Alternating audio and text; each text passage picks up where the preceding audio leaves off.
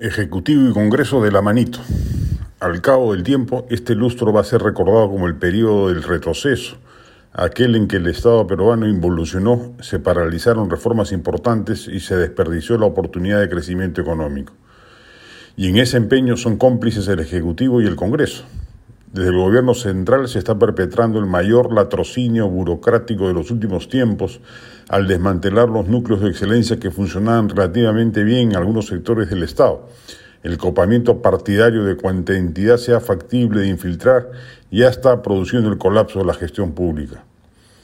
Y desde el Congreso, el fujicerronismo se ha empeñado en tirarse abajo no solo reformas importantes como las de educación y transporte,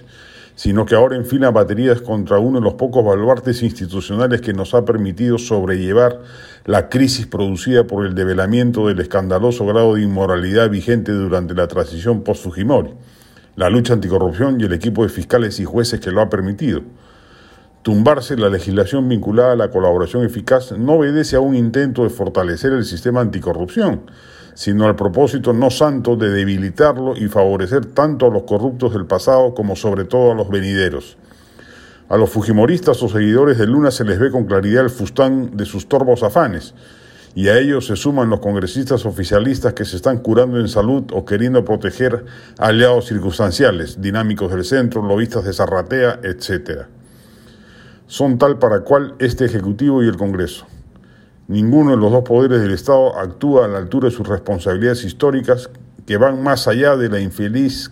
coincidencia de este desastre con el Bicentenario,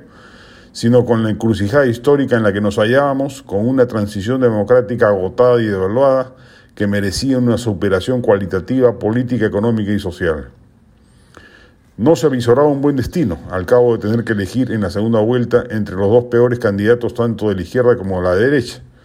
la conformación consecuente del Congreso no podía ser indemne al descalabro que ello auguraba, pero abrigábamos la leve esperanza de que los tiempos forjasen el carácter de sus protagonistas y los hiciera elevarse sobre su estatura mínima de arranque. No ha sucedido, lamentablemente, y salvo un milagro político, tendremos que resignarnos a soportar a Castillo y al Congreso actual por cinco años completos.